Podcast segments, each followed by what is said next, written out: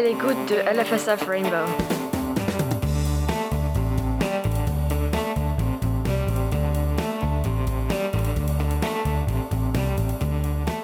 Bonjour et bienvenue à LFSF Rainbow. Aujourd'hui, les élèves de 5e, Elsa, Fleurly et Sophia vont faire une interview avec notre nouveau proviseur adjoint, Eric Charzinski.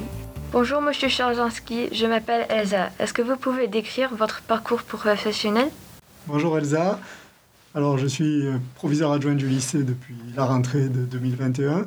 Avant cela, j'ai exercé dans deux académies françaises, l'Académie de Rennes et celle de Nice.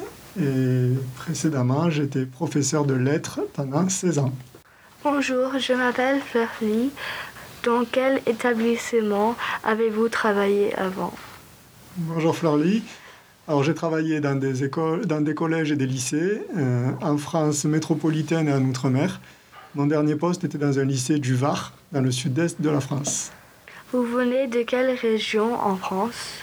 Moi, je suis originaire de, du Gard, dans le sud de la France. J'ai beaucoup voyagé, puisque j'ai vécu euh, dans l'Académie de Montpellier, dans celle d'Aix-Marseille, de Nice, de Grenoble, de Rennes et en Guadeloupe, dans les Caraïbes.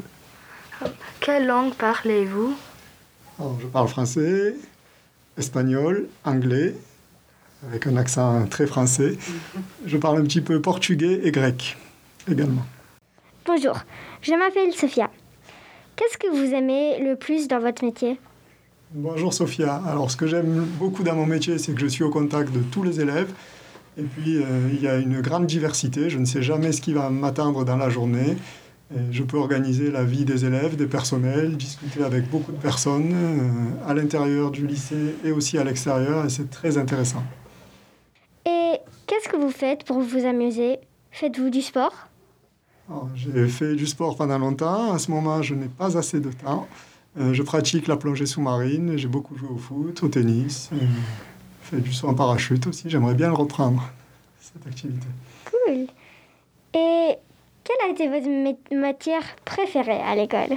Quand j'étais à l'école, j'aimais beaucoup le français. C'est peut-être pour ça que je suis devenu professeur de français par la suite. J'aimais aussi euh, la, les sciences. Alors, qu'on appelle SVT aujourd'hui. À l'époque, ça s'appelait biologie ou sciences naturelles. Euh, est-ce que vous avez des enfants et euh, est-ce qu'ils vont au lycée français? Alors Elsa, j'ai trois enfants, deux garçons et une fille. La fille va au lycée français, elle s'appelle Aurore, elle est en terminale A ici. Euh, mes deux fils sont plus âgés, ils ont 19 ans et 21 ans et ils sont étudiants en France. D'accord. Et enfin, quel est votre fromage préféré? J'ai vécu sur la frontière suisse pendant, pendant, une année. Ça a été une bonne expérience gastronomique et je dirais que les mentales est mon fromage préféré.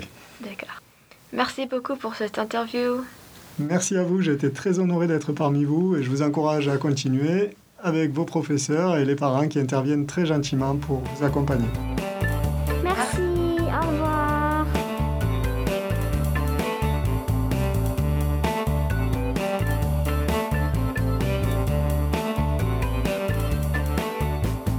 écoutez LFSF Rainbow. Bienvenue à LFSF Rainbow. Aujourd'hui, les élèves de 6e vont faire une interview avec notre nouveau directeur de AES, Stanley Zelfin. Bonjour Stanley, mon nom est Darius et depuis combien de temps êtes-vous le directeur de AES J'espère que tu vas bien. Euh, je suis le directeur des AES depuis, euh, le, depuis fin juin. Je suis arrivé fin juin au lycée français et euh, donc j'ai fait la transition avec Andrew, qui était l'ancien directeur des AES, mais je pense pas que vous l'avez connu. Donc voilà, ça fait juste quelques mois. Je suis tout nouveau comme vous. Qu'avez-vous fait avant de venir au lycée et pendant combien de temps? Euh, j'espère que vous avez beaucoup de temps devant vous. j'ai fait pas mal de choses. On va dire, euh, je vais prendre juste ce que j'ai fait avant de venir aux États-Unis. Euh, j'ai été sportif pendant 4 ans. J'ai travaillé dans un centre de formation où j'ai été professeur et ensuite pendant 4 ans et, responsable de site, directeur du site pendant les 4 années qu'on suivi. Après ça, j'ai fait un peu d'entrepreneuriat, puis je suis arrivé aux États-Unis. Bonjour, je m'appelle Elena. Et dans quel pays avez-vous enseigné avant?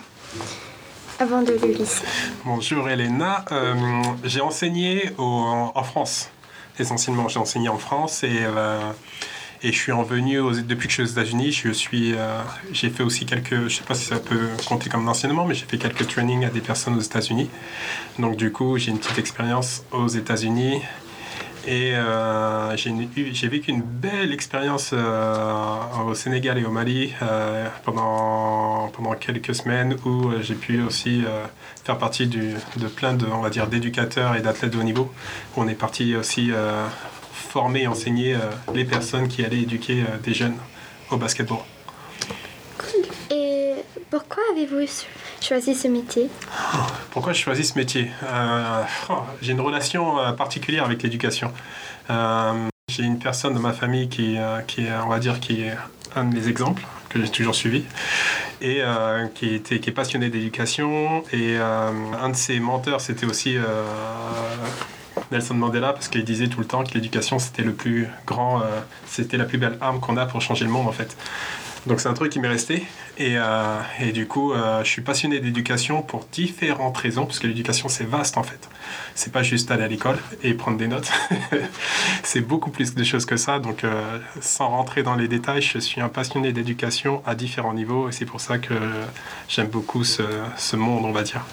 Bonjour, je m'appelle Lucas Cécile. je voulais demander quel est votre sport préféré et est-ce que vous avez déjà eu des blessures? Oh, mon sport préféré. J'aime plein d'activités sportives euh, différentes. Je veux dire le basket, mais parce que j'en ai fait et que je suis passionné. J'aime beaucoup les arts martiaux pour ce que ça apporte. J'aime bien le fitness et le yoga. Donc mhm. euh, c'est difficile de donner une activité préférée. Euh, et en plus, je trouve que les activités individuelles sont plus compliquées que les sports collectifs parce qu'on est soi-même face à l'activité et il n'y a pas d'excuse en fait, c'est nous tout seuls. Donc, euh, ça apporte différentes choses. Mais en tout cas, je suis passionné de sport. On vient de gagner un petit, euh, on a eu un petit titre récemment là. Donc, euh, et oui, j'ai eu beaucoup de blessures. J'ai eu plein de blessures. Euh, j'ai eu des blessures au niveau des deux chevilles. Je me suis cassé les deux chevilles. j'ai eu une blessure au niveau de mon genou. j'ai eu aussi mon pouce cassé. Donc, j'ai eu pas mal de blessures. Mm-hmm. Et si vous n'étiez pas devenu directeur des AOS, quel métier aurez-vous choisi? Ah, C'est une, une, question intéressante en fait. Je me fais pas de deuxième plan en fait. Le jour où j'aurais... Je voulais quitter le monde de l'éducation, j'ai fait autre chose. Euh, et, et après avoir fait autre chose, j'avais envie de revenir dans le monde de l'éducation. Donc j'ai trouvé mon chemin jusqu'à ce que j'en trouve le monde de l'éducation. Et puis quand j'aurais fait le tour de ce que j'aurais envie de voir, ben, j'aurai un plan A, ça sera mon nouveau plan A et, euh, et je foncerai sur d'autres choses. J'aime bien entreprendre, donc à mon avis, je repartirai sur de l'entrepreneuriat et je sais pas quoi encore, mais euh, pour le moment, je suis bien, donc je me fais pas de plan euh, B. Merci. Merci à toi. Je suis Colombe. Quel est votre objectif quand vous travaillez avec des enfants j'ai plusieurs objectifs, mais le premier élément, le truc le plus important pour moi, c'est la safety des enfants. À différents niveaux, que ce soit émotionnel ou euh, sur le plan physique, euh, pour qu'ils puissent être dans un environnement où ils puissent euh, travailler et se donner et se concentrer en fait sur leurs études. Donc en gros, mon premier objectif, c'est de faire en sorte que tout ce qui est à côté tout le bruit qu'il peut avoir à côté, on va dire, puisse disparaître et qu'on puisse, qu'on puisse avoir des personnes qui puissent se concentrer euh, sur leurs études. Et pourquoi aimez-vous votre métier? Pourquoi j'aime mon métier? Euh, Parce qu'il euh, il y a des rapports humains, il y a des, de la connexion, on voit les gens évoluer. vous êtes en sixième aujourd'hui, vous allez être en terminale bientôt vous allez grandir, vous allez changer, vous allez changer. il y a plein de choses. C'est super intéressant de travailler dans le, dans le secteur éducatif parce qu'on voit les gens comme d'où ils partent d'un point A et où on, où on, les a accompagnés, on va dire, parce que c'est les personnes qui travaillent, et on vous accompagne. Euh, et c'est bien de voir le, changement et le résultat, et puis on se dit, ah, on a fait du bon boulot. Bonjour, je m'appelle Héloïse. Euh, qu'est-ce que Qu'est-ce qui est le plus facile pour vous dans votre métier et le plus difficile?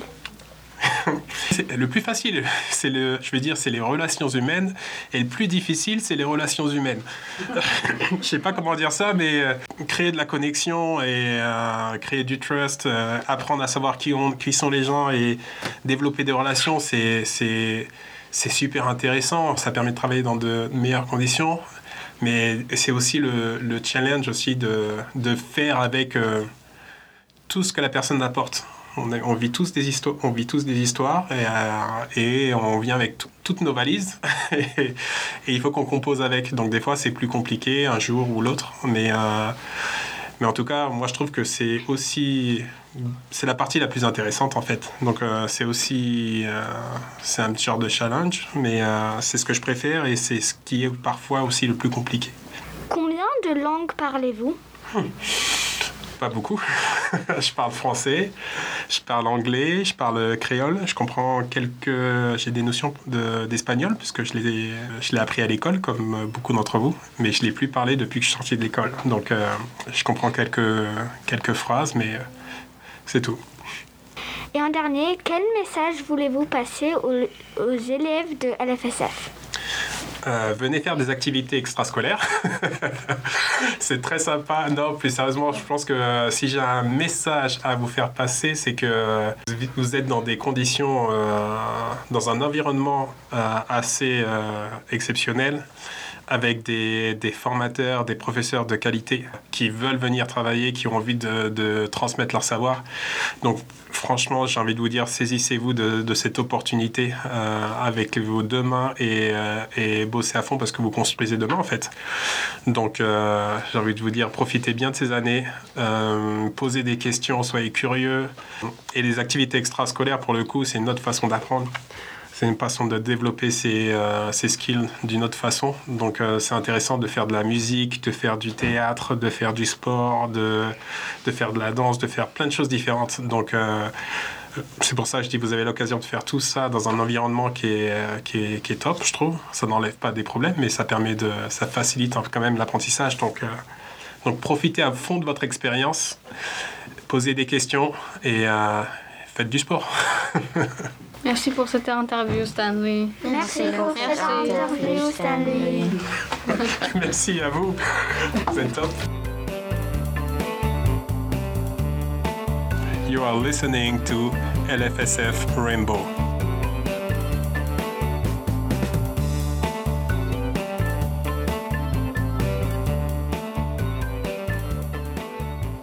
Maintenant, on va écouter une chanson écrite et enregistrée par une élève de première et Dan. Euh, cette chanson s'appelle State of Mind.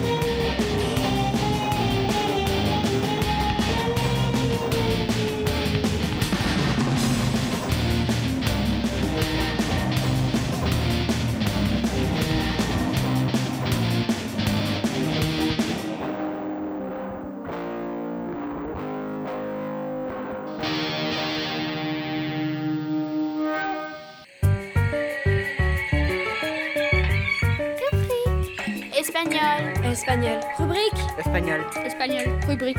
Espagnol. Rubrique. Rubrique. Espagnol. Espagnol.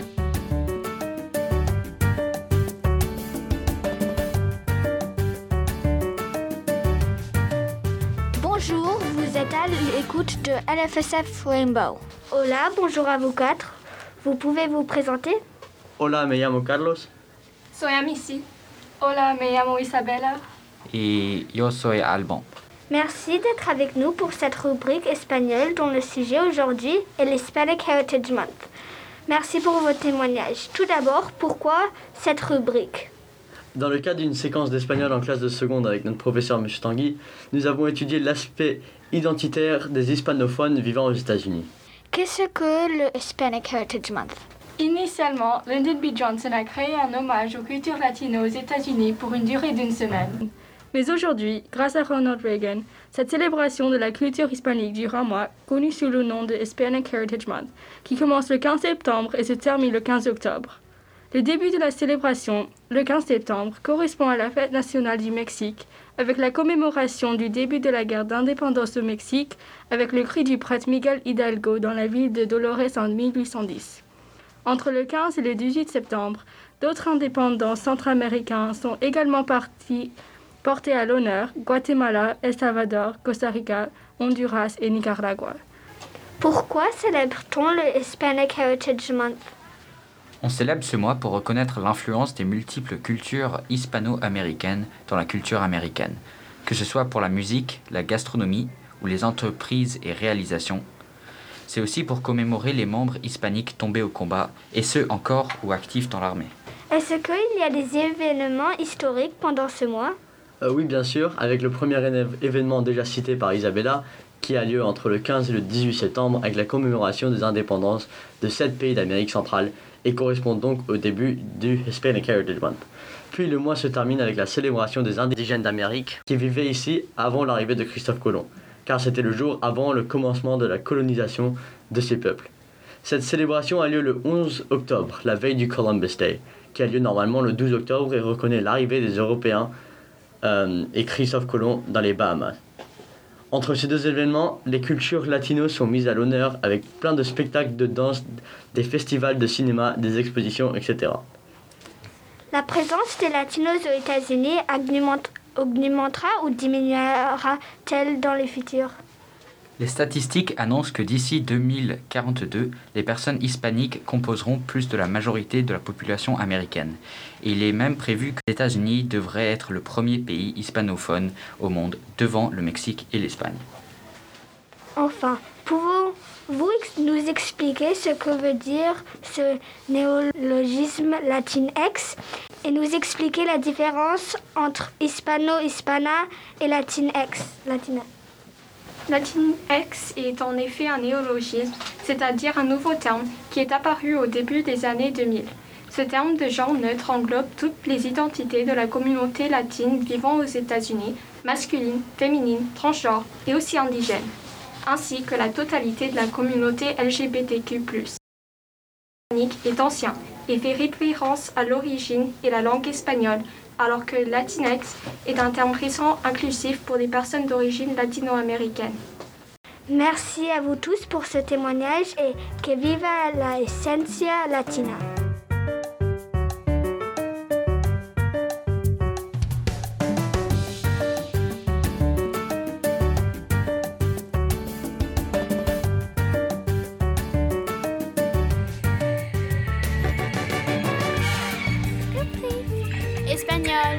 Espagnol. Espagnol. Rubrique? Espagnol. Espagnol. Rubrique. Espagnol. Rubrique. Rubrique. Espagnol. Espagnol. Bonjour, donc je suis Madame euh, Shirtleaf, je suis professeure d'espagnol au lycée français de San Francisco.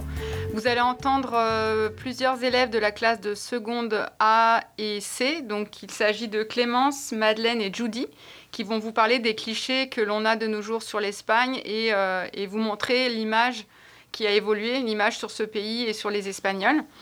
Donc, euh, nous avons travaillé sur plusieurs documents de nature euh, différente et des supports différents, sur des textes et des reportages. Et ils ont eu ensuite une tâche finale à euh, imaginer un dialogue entre deux personnes qui expriment leur point de vue sur, sur l'Espagne, une vision différente. Donc bonjour, notre première séquence en espagnol consiste à comprendre davantage les stéréotypes et les préjugés souvent associés à l'Espagne et plus précisément sur les Espagnols, à découvrir trois aspects plus authentiques de l'Espagne, étant la culture, le sport et l'innovation. Pour démarrer cette séquence, comme nous le faisons souvent avec Madame Shortleaf, nous avons fait une lluvia de ideas, donc une pluie d'idées, où on écrit tous les mots et toutes les phrases qui nous passent par la tête envers le sujet de la séquence. Lorsque nous avons terminé cette activité introductive, nous avons remarqué que nos idées préconçues sur l'Espagne tournaient surtout autour de la gastronomie, les loisirs et le sport. Euh, nous avons ensuite enchaîné avec une deuxième activité qui illustre les différentes perspectives que plusieurs pays et continents tels que l'Allemagne, la France, l'Afrique et les Américains du Nord portaient envers l'Espagne, et un texte. Euh, en effet, d'après cette activité, la France aime la littérature et l'art espagnol, mais critique également leur monarchie. Euh, L'Afrique ne connaît seulement l'Espagne qu'à travers ses équipes de football. Les Américains du Nord ne voient l'Espagne que comme un lieu de fête, par exemple Los Sanfermines.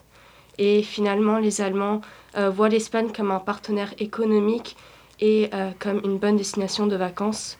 Euh, mais en revanche, ils continuent à croire que les Espagnols sont cruels et paresseux.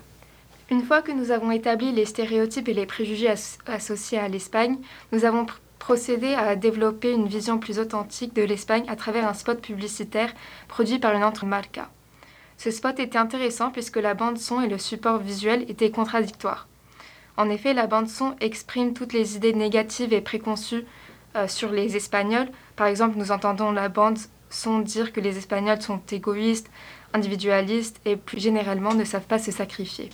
Tandis que le support visuel nous montre le contraire, c'est-à-dire que des Espagnols qui travaillent pour le bien des autres, qui se sacrifient et montrent des équipes et des groupes d'Espagnols qui s'entraident et qui se soutiennent. Bonjour, donc dans notre cours d'espagnol cette année, on avait fini notre première séquence sur les stéréotypes euh, par une tâche finale qui consistait d'un dialogue improvisé avec un, euh, un, autre camarade de la classe où l'on discutait de points de vue différents sur les stéréotypes de l'Espagne. Donc les différents critères évalués lors de ce dialogue étaient le respect de la consigne, la langue et le vocabulaire, les arguments et aussi d'utiliser des connecteurs logiques Personnellement, cette séquence était très intéressante et m'a permis d'évoluer mon point de vue sur l'Espagne ainsi que sur d'autres pays voisins et de leur culture. Cette séquence m'a aussi permis d'enrichir mon vocabulaire et nous avons tous dans la classe beaucoup pratiqué l'expression orale, ce qui m'a permis d'améliorer mon espagnol en général. Merci.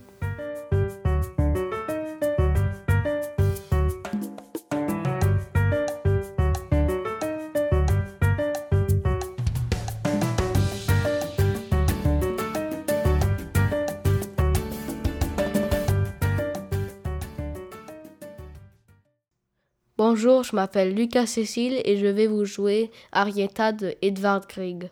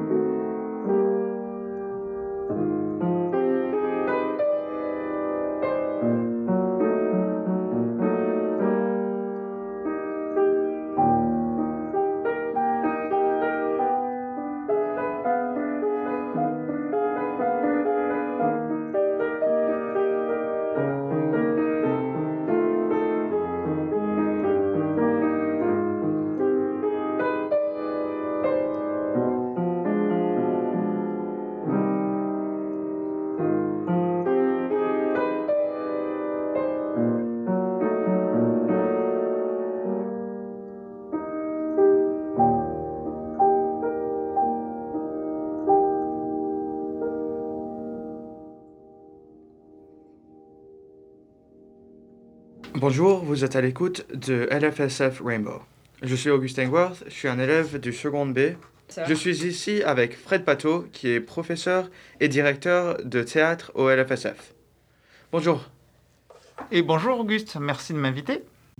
Pour notre première question, euh, on voulait demander comment vous avez fait venir M. Croison au lycée pour, pour une conférence? Alors, Monsieur Croison, c'est un personnage public assez important en France, qui est assez connu, qui euh, s'occupe beaucoup de la cause handicapée, qui fait beaucoup de conférences. Et cet agent, je le connais parce qu'en fait, c'est le même agent qu'un comédien que j'avais fait venir qui s'appelle Jérémy Ferrari.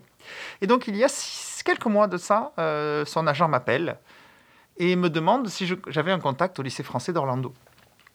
Et alors je lui dis, écoute, euh, il n'y a pas de lycée français Orlando, et pourquoi? Et il m'explique que Philippe Croison a été invité par Elon Musk donc, a, assisté au lancement SpaceX de la mission Inspiration 4. Et donc là, du coup, je lui dis, bah, écoute, dans ce cas-là, qu'il vienne faire une conférence dans notre lycée avant ou après le lancement. Donc le, lycée euh, lui paiera son voyage et, euh, l'hôtel sur euh, San Francisco. Et nous, on aimerait bien l'avoir. et donc il me dit, ah, ben, c'est une super idée. Donc très bien. Et pour notre deuxième question, on voulait savoir, vous êtes parti avec Monsieur Croison en Floride. Comment avez-vous fait et quel a été votre rôle là-bas? Alors, intéressant, c'est que comme donc du coup, euh, je, te disais que je connaissais l'agent, euh, quand il a dit oui pour venir euh, faire la conférence au lycée français de San Francisco, je lui ai demandé tout simplement est-ce que Philippe Croison parle anglais? Et là, son agent me répond tout simplement non. Et je lui dis bah, écoute, mais en plaisantant, je lui dis écoute, si tu veux, moi je peux jouer le rôle d'interprète. Et puis là, il, il parle plus au téléphone. Et tout d'un coup, il me dit, mais Frédéric, c'est une super idée parce que je veux vraiment que ce soit quelqu'un de confiance qui l'accompagne. Et j'ai entièrement confiance en toi, donc euh, je vais tout faire pour que SpaceX t'invite et pour que tu puisses participer à tout ça. Et donc du coup, j'ai été invité par SpaceX, mais vraiment, euh, on était avec la famille les amis. Hein. Il y a une série euh, documentaire sur Netflix en ce moment qui s'appelle Countdown sur Inspiration 4 et vous voyez toute la famille, les amis. Je les ai tous rencontrés parce qu'on était tous avec eux pendant huit jours en Floride à assister non seulement au décollage de la fusée, mais en plus à assister à l'amérissage. Alors le décollage était en réel, euh, l'amérissage on l'a vu euh, sur euh, un écran de télévision, et ensuite on a été invité jusqu'à la partie justement, il y a eu une grande, grande fête quand ils sont revenus, et donc c'était assez extraordinaire. Quoi. Et alors le rôle là-bas que j'ai tenu, ça a été un rôle un petit peu j'ai été son interprète, bien évidemment, mais Philippe Croison, personne très très connue en France. Donc du coup, le fait qu'il soit invité par Elon Musk, c'est pas n'importe qui Elon Musk, et Philippe Croison, il était invité par Monsieur Musk. Donc du coup, ça a fait un, gros euh, buzz en France, et donc du coup, tous les médias voulaient euh, une interview de Philippe Croison en Floride. Mais Philippe Croison en Floride, euh, il n'y avait que moi avec mon téléphone portable.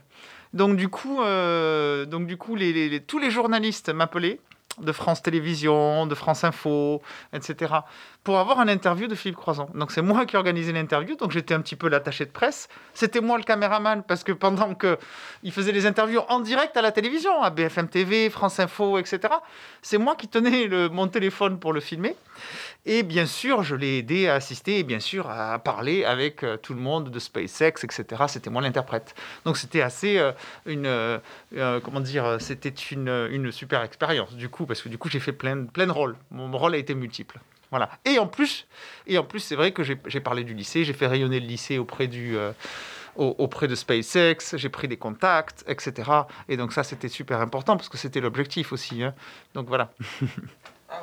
super cool. Euh, est-ce que vous êtes euh, au courant des projets de Monsieur Croison? Alors, Monsieur Croison, en principe, Elon Musk lui a dit qu'il l'enverrait dans l'espace. Alors, quand? On ne sait pas. Euh, avec Starship. Starship, c'est un nouveau vaisseau que Elon Musk et SpaceX est en train de construire pour emmener beaucoup plus de personnes dans l'espace, c'est-à-dire je crois qu'une centaine de personnes dans l'espace. Hein. donc c'est quand même assez, assez important. Et donc ben, il attend avec impatience euh, donc il essaye de se préparer. Hein. Elon Musk lui avait dit il y a un problème parce que vous l'avez vu la conférence, hein, monsieur, monsieur n'a ni pas de bras ni de jambes. Et donc le problème c'est que es dans l'espace, il faut pouvoir s'accrocher. Donc il est en train de travailler à Toulouse, avec, euh, à Toulouse où il y a toute la recherche spatiale européenne ou avec une compagnie qui va essayer de lui, faire une prothèse dans laquelle il pourra se déplacer dans l'espace, pour montrer à SpaceX qu'il peut effectivement le faire. Et euh, le message de sa conférence, c'était tout est possible de M. Croison, et il veut se dire que tout est possible, je pourrais aller dans l'espace, je peux aller dans l'espace, je m'y prépare. Mais sinon, il a d'autres projets, effectivement. Il a fait le Paris-Dakar il y a quelques années avec un buggy, euh, et euh, il conduisait son buggy, sa voiture, avec un joystick. Et donc il va le refaire ce Paris-Dakar maintenant, mais avec une voiture à hydrogène, totalement à hydrogène. Et donc, donc voilà, ça c'est son nouveau projet, le Paris-Dakar avec une voiture hydrogène. avant l'espace, pour sûr. Et enfin, notre dernière question, c'était comment a été l'expérience? Bah, L'expérience d'assister, je ne sais pas si euh, certains auditeurs qui vont écouter effectivement cette interview ont déjà assisté au lancement d'une fusée, mais c'est extraordinaire. Le bruit, le, halo, je ne sais pas si vous l'avez vu sur, sur, en, télévision, en image, mais c'était magnifique, c'était très très beau. Et surtout qu'on était très proche. On était vraiment très proche de la fusée. On n'était pas à des kilomètres ou 10 kilomètres, 15 kilomètres, 20 kilomètres. On était vraiment les plus proches. Donc c'était assez extraordinaire. Euh, c'était aussi très émouvant de voir euh, famille et amis, bien évidemment, très stressés avant le décollage on avait peur effectivement, ils avaient, on avait peur que la fusée explose, bien tout le monde, hein, même moi. Hein. Et donc on était, c'était un moment de tension. J'en ai encore la, chair de poule, un moment de tension assez intense. Et, donc quand finalement on a su que la, mission était réussie, qu'ils étaient bien partis dans l'espace, etc. Ça a été l'explosion de joie. Et au-delà de ça ensuite, c'est on, s'est suivis puisqu'on était tous dans les mêmes hôtels, on a fait tous les mêmes activités, etc. Famille et amis donc euh, des astronautes. Euh, on a été pendant huit jours ensemble, donc on, a lié des amitiés. J'ai rencontré beaucoup de gens. J'ai rencontré quelqu'un qui, euh, je ne sais pas si vous avez vu le film Tom Gun avec Tom Cruise, mais bon ça c'est un vieux film. Mais j'ai rencontré effectivement des gens qui des, instructeurs qui travaillent justement sur Tom Gun, etc. Et plein de rencontres extraordinaires dont, où j'ai parlé du lycée, où j'ai parlé, je les ai invités aussi à faire des conférences. Donc espérons qu'on aura ces gens-là qui viendront faire des conférences. Et surtout, et surtout, euh, à la dernière partie, quand les astronautes sont venus, j'ai pu parler et rencontrer tous les astronautes, en fait, les quatre astronautes qui sont partis, et, dont le milliardaire Jarek Isaacman, qui est à l'origine du projet, qui est quelqu'un d'adorable, avec une famille adorable. Et donc voilà, ça a été un très très bon moment, très émouvant, non seulement en images, mais aussi en rencontre. Ah, d'accord. Après tout ça, euh, Monsieur Patou, est-ce qu'il y a un message que tu, tu voudrais passer à tous les auditeurs qui nous écoutent maintenant? Oui, bien sûr, le message, c'est le message de Philippe Croison. Regarde ce monsieur, vous avez assisté à sa conférence. Si vous n'avez pas assisté, je crois que vous pouvez toujours la regarder en streaming sur notre site internet du lycée. Mais tout est possible. Tout est possible. Il suffit de se donner les moyens. Tout est possible. Euh, ça, c'était toutes nos questions. Euh, merci de venir. Ça, c'était LFSF Rainbow. Ben, merci beaucoup, LFSF Rainbow. Bonjour, alors aujourd'hui nous sommes ici avec euh, Noah Azoulay qui a eu la chance de rencontrer Philippe Croison qui était venu pour parler ici à l'école il n'y a pas longtemps et donc aujourd'hui on va lui poser des questions à propos de son expérience avec Philippe. Bonjour Noah. Bonjour. Bonjour Noah. Euh, j'aimerais bien savoir comment ça s'est fait l'interview avec Philippe Croissant. Donc euh, j'étais en cours et on est venu me chercher du coup et on avait et euh, Eric Sarzinski a dit qu'il avait entendu parler de moi et tout et qu'il aimerait bien du coup que je fasse bah, cette interview, que je pose des questions à Philippe Croison avec Arthur et du coup bah, ça s'est fait comme ça et du coup bah, on a on a été tous les deux choisis pour pouvoir faire cette interview. T'as pris combien de temps pour préparer l'interview? Donc euh, on a fait pas mal de recherches pendant le week-end. Du coup, on a regardé beaucoup de vidéos, beaucoup de ses prestations qu'il a fait avec euh, le public en France, surtout en France. Et du coup, ça nous a pris enfin, à peu près tout le week-end. On a fait beaucoup de recherches et on a écrit euh, beaucoup de questions pour pouvoir ensuite lui poser après lundi. Quelle a été la partie la plus marquante de l'interview avec Philippe Croison pour toi? Je pense que, alors déjà, au début, quand j'ai pu lui poser des questions, J'étais vraiment impressionnée de l'avoir à côté de moi. C'est vraiment une sensation hyper forte d'avoir quelqu'un de connu dans le monde et qui ait fait quelque chose de grandiose à côté de moi. Et je pense aussi que les mots qu'il a exprimés à travers sa prestation m'ont vraiment marqué, que tout, que tout est possible. Je pense que c'est vraiment fort, surtout de quelqu'un qui ait vécu euh, plein de belles choses et de grandes choses qu'il ait parcourues dans, dans sa carrière du coup. Et du coup, quelle sensation as-tu éprouvé lors de ton échange avec Philippe Croison Ben, vraiment, j'ai eu plein d'émotions.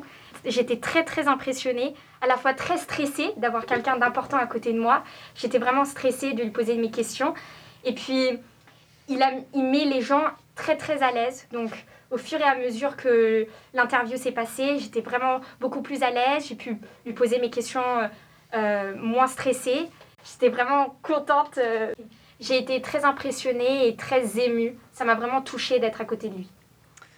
Donc, euh, bah, ma question c'était euh, quel thème a vraiment englobé euh, cette interview? Le thème, je pense que, bah, comme je l'ai dit, je pense que c'est vraiment que tout est possible, que qu'on peut aller, si on a envie de quelque chose, on peut aller jusqu'au bout. Si on a un rêve, si on a un but qu'on veut atteindre, et ben que tout est possible. Que, que si on nous donne, qu'on se donne les moyens de le réaliser, eh ben on y arrivera. Donc je pense que c'est vraiment beau les mots qu'il a, qu'il a utilisés et surtout aux élèves euh, qu'il avait en face de lui. Je pense que ça a vraiment euh, touché. Et je pense que ça restera euh, dans la mémoire des jeunes. Donc je pense que c'est vraiment, c'est vraiment touchant de sa part. Bon bah merci beaucoup Noah pour cette interview. J'espère que vous euh, qui écoutez cette émission, vous avez bien aimé euh, entendre parler de l'expérience que Noah a faite en parlant avec euh, Monsieur Croison. Donc euh, bah au revoir Noah, au revoir tout le monde et Merci. à bientôt. Merci beaucoup. Au revoir. Pour finir l'émission, nous allons écouter une chanson écrite par notre wellness coordinator, Ludo Pimenta. Euh, cette chanson s'appelle Forward, et donc avec ça, je vous dis au revoir et à la prochaine. Merci d'avoir écouté notre première émission de la web radio du LFSF, LFSF Rainbow. Euh, je vous souhaite un bon week-end et euh, à la prochaine. Pas besoin de dire.